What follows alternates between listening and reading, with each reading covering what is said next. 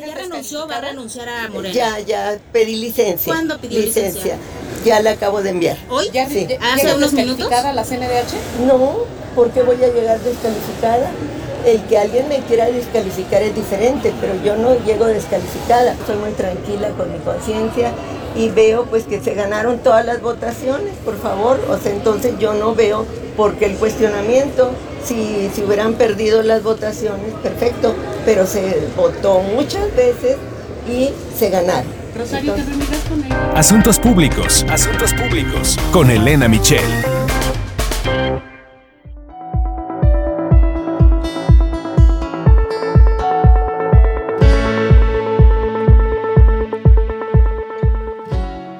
Hola, soy Elena Michel. Este es el podcast Asuntos Públicos que está pensado para ti que no te gusta tanto la política y que sin embargo esta te impacta directamente. La idea de este programa es justo platicar sobre la importancia de los temas eh, políticos y cómo afectan tu vida.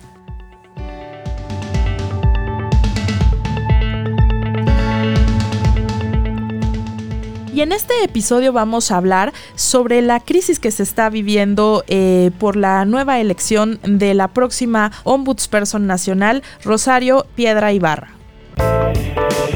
En contexto. Y esta crisis se desató en el Senado de la República luego de la supuesta ilegalidad del nombramiento eh, de Rosario Piedra como ombudsperson, en, la que la mayoría calificada de los senadores presentes, hablamos de 116 el jueves pasado, era de 78 votos y no de 76 como estipuló Morena, a partir de eliminar dos votos en blanco eh, que sí se habían emitido, pero que desde el punto de vista de la mesa directiva del Senado que hoy controla el partido en el poder, pues no tenían que contabilizarse. Entonces, bueno, la oposición ha estado presionando o estuvo presionando mucho a, digamos, a, Morena para que repitiera la, la, la votación eh, y el, el martes pasado vivimos una, una elección bastante, bastante complicada, una sesión, sesión maratónica. Vamos a escuchar cómo se vivió.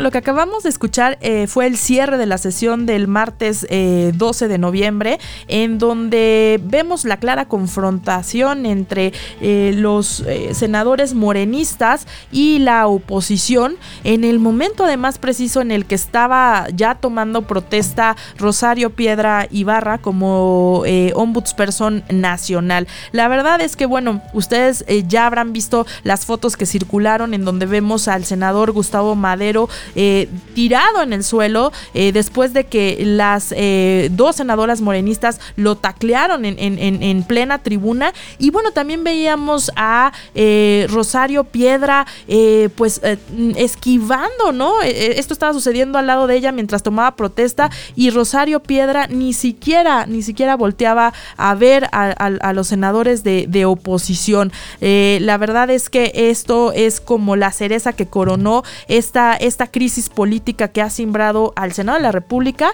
y que también está simbrando ya a la Comisión Nacional de Derechos Humanos. Pero déjame eh, mm, llevarte eh, hacia, hacia una voz que te puede contar muy bien cómo está ligada directamente contigo la Comisión Nacional de Derechos Humanos y por qué es importante em, que, comprendas, eh, digamos, su funcionamiento. Algún día puedes recurrir a, esta instancia. Y vamos con el Ombudsperson Nacional saliente, Luis Raúl González Pérez. Esta eh, institución es un órgano del Estado mexicano y hay que eh, dejar muy enfáticamente claro que no es una instancia de gobierno, es una institución que desde luego busca colaborar con eh, los gobiernos estatales y municipales, busca dialogar, busca coordinarse, busca hacer acciones preventivas, pero también es observador eh, de eh, los excesos que puedan cometer servidores públicos. Es decir, somos eh, observadores de que se cumpla la ley en materia de derechos humanos. Y esto es muy importante porque acudir a los tribunales requiere de un abogado, requiere de la asesoría y requiere de las formalidades jurídicas para desencadenar un juicio ante los tribunales. La flexibilidad que tiene el Ombudsperson es una institución que lo que requiere es una narrativa de lo que le pasó a la, el ciudadano, mayormente y mayormente a las eh, personas en condiciones de mayor vulnerabilidad a personas que eh, no requieren de, eh, no eh, es necesario que cuente con un abogado. nos convertimos en el abogado de las personas para defender sus derechos, su dignidad, la dignidad de ellas. Así podemos hablar de integrantes de pueblos y comunidades indígenas. Así podemos hablar de niñas, niños y adolescentes. Podemos hablar de que las personas mayores eh, aquí las atendemos. Eh, podemos hablar de personas con discapacidad que se requiere no de la igualdad ante la ley, sino de condiciones reales para que hay esas condiciones que permitan acceder a esos derechos. Podemos, eh, aquí defendemos el que no se dé violaciones de derechos humanos contra las mujeres que los ministerios públicos, alzamos la voz para que los ministerios públicos investiguen con perspectiva de género. defendemos eh, las agresiones, o sea, que no se den las agresiones contra periodistas y cuando se dan, que haya, demandamos que haya justicia. Es decir, es una institución de la sociedad, patrimonio de la sociedad. Es institución de Estado, patrimonio de la sociedad.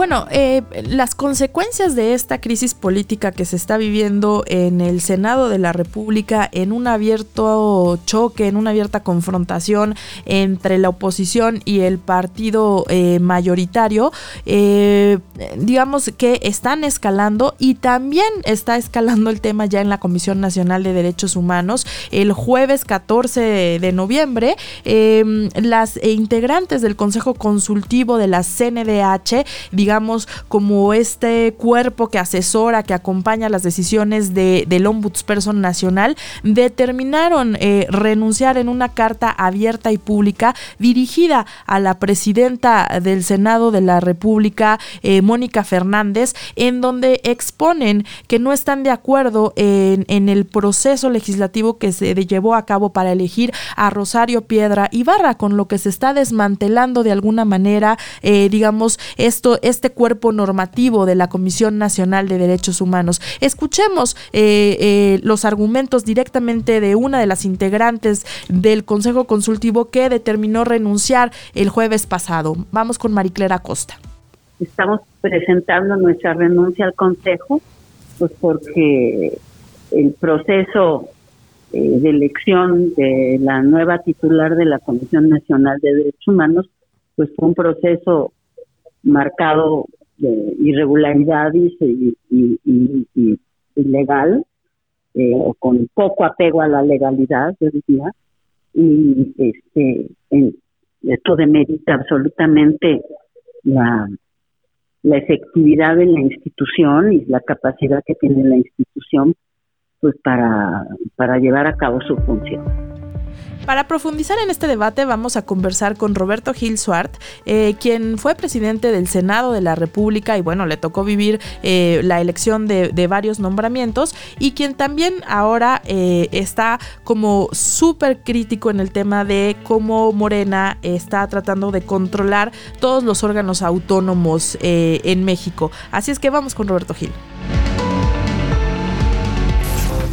Micrófono abierto conversando con Roberto Gil Suart, eh, quien eh, fue, tuvo eh, pues varios puestos y bueno, también fuiste legislador y te tocó incluso estar en, cargos importantes en el, en el legislativo. Em, ¿cómo, estás leyendo este tema de la, de la CNDH, Roberto?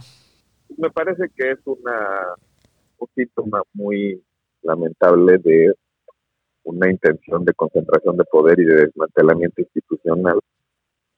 La CNDH es una de las instituciones centrales en nuestro país, producto de la transición democrática. Es una de las instituciones que ha madurado a lo largo de los 30 años en este propósito de tener mecanismos eh, para proteger eh, a las personas frente a los actos de autoridad.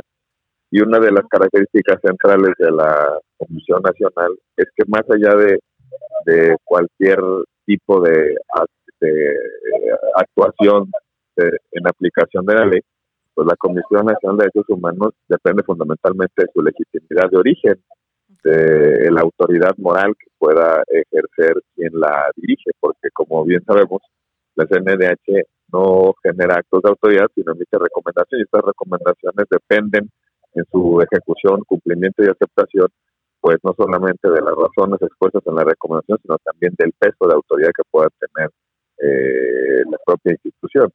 Eh, la manera en la que fue electa la nueva titular, este desasiado proceso, la flagrante violación a la ley en cuanto a los requisitos del el cargo, pues es un golpe a la, autoridad de la legitimidad y eso va a generar pues una enorme debilidad a la comisión. Pero por el otro lado, lo que va a provocar ante la debilidad de la comisión, lo que va a provocar es que las víctimas de los derechos humanos tengan que recurrir a instancias internacionales, con lo cual pues no solamente implica una mayor distancia en la protección de sus derechos, sino también pues una condición de vulnerabilidad agravada, no solamente la violación de los derechos humanos, sino también eh, la imposibilidad de acceder a un pronto remedio. En consecuencia, creo que asistimos frente a la muerte de una de las instituciones centrales del Estado mexicano, que en el fondo eh, implica que todos estaremos en una condición de vulnerabilidad, porque bien o mal la Comisión en estos 30 años había asumido un papel muy importante, protagónico, diría yo, en la defensa de los derechos humanos. Y la historia de, la Comisión se dice pronto en 30 años, pero ha sido un proceso de evolución muy relevante y que ahí están con creces sus resultados. y yo creo que ¿Cómo viste esta, esta conducción y esta sesión? Yo creo que como nunca eh, o como muy pocas eh, veces habíamos visto un zafarrancho de esta naturaleza. Gustavo Madero en el suelo, ¿no? Tacleado, si me permites el término, por senadoras morenistas.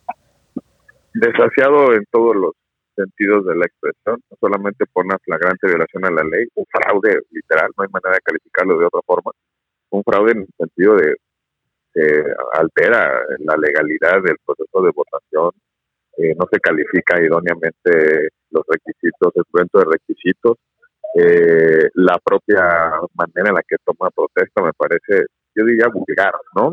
Como un senador le levanta la mano a la, a la persona en, en una accidentada toma de protesta. Te revela, eh, te revela en todos los sentidos de la expresión esas imágenes eh, lo que es un proceso viciado de origen, porque aquí la intención que había era básicamente imponer a una leal, imponer a un cuate en la titularidad de la CNH y no el propósito de fortalecer a ese organismo eh, constitucional autónomo. Ahora, Roberto, eh, han justificado, Morena ha justificado que quitaron, digamos, las papeletas en blanco, ¿no? Que se emitieron en la urna, dos, dos votos, ¿no? Concretamente. Sin embargo, tú que estuviste, que participaste en, que participaste en votaciones de este tipo, eh, a, a, mí me queda la impresión de que es muy clara la constitución en el que cuando tú metes una papeleta estás manifestando un voto, sea en blanco o no, o sea, puede ser nulo o puede ser una abstención.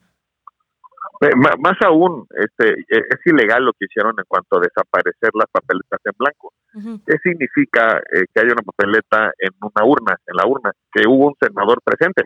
Exacto. Y eso, los senadores presentes son la base para determinar si se reúne o no la mayoría calificada. Esa, esa papeleta podrá no tener sentido de voto eh, por uno de los candidatos o por o, pero sí implica un voto presente. Hubo un senador que recibió su boleta, caminó hasta la, hasta la urna y depositó esa papeleta en blanco como quieran, pero la depositó, es decir, hubo un senador presente. Y cuando se definen las mayorías calificadas, se toma como base los senadores presentes. Las papeletas en, esos, en ese sentido tienen relevancia. La mesa directiva no podía desaparecer papeletas en blanco porque no puede desaparecer eh, miembros presentes en el, en el Senado.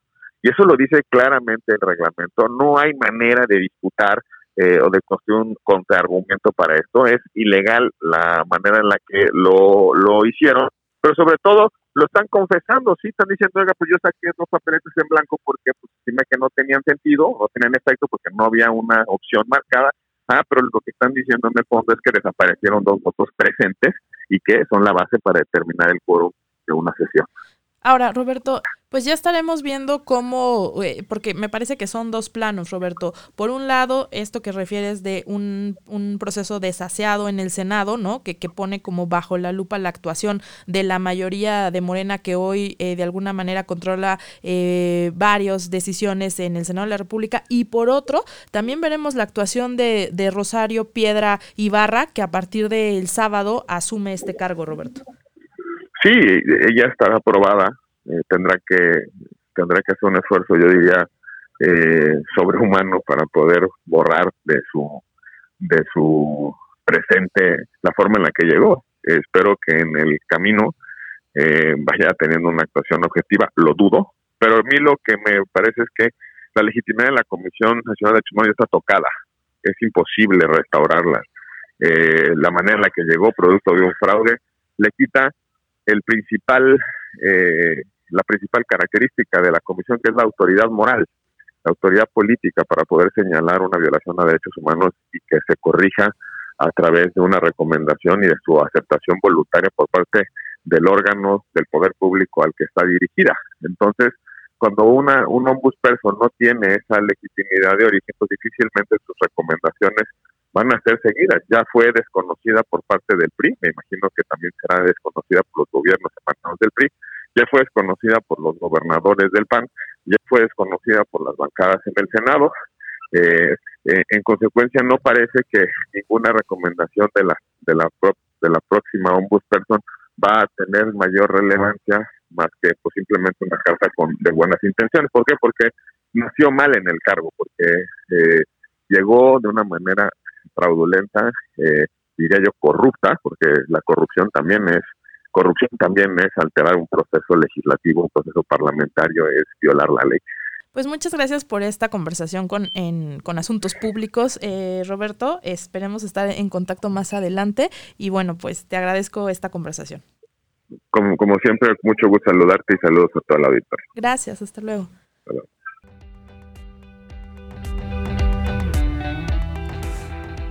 Pues ahí está el tema sobre la mesa. La verdad es que creo que da para mucho. Eh, nos invita a reflexionar sobre el papel de la CNDH y su futuro. Y bueno, en, en, toda, digamos, esta, este recorrido que hicimos con distintas eh, voces involucradas en el tema, nos han colocado, eh, digamos, como los ejes centrales de por qué nos tiene que importar qué es lo que está sucediendo con este órgano autónomo. En esta serie de episodios, la idea es siempre cerrar con un trascendido, ¿no? Que, que les, que, que, les guste, que les llame la atención y bueno, no es más que eso, es un trascendido lo que se dice, lo que se comenta en los pasillos políticos.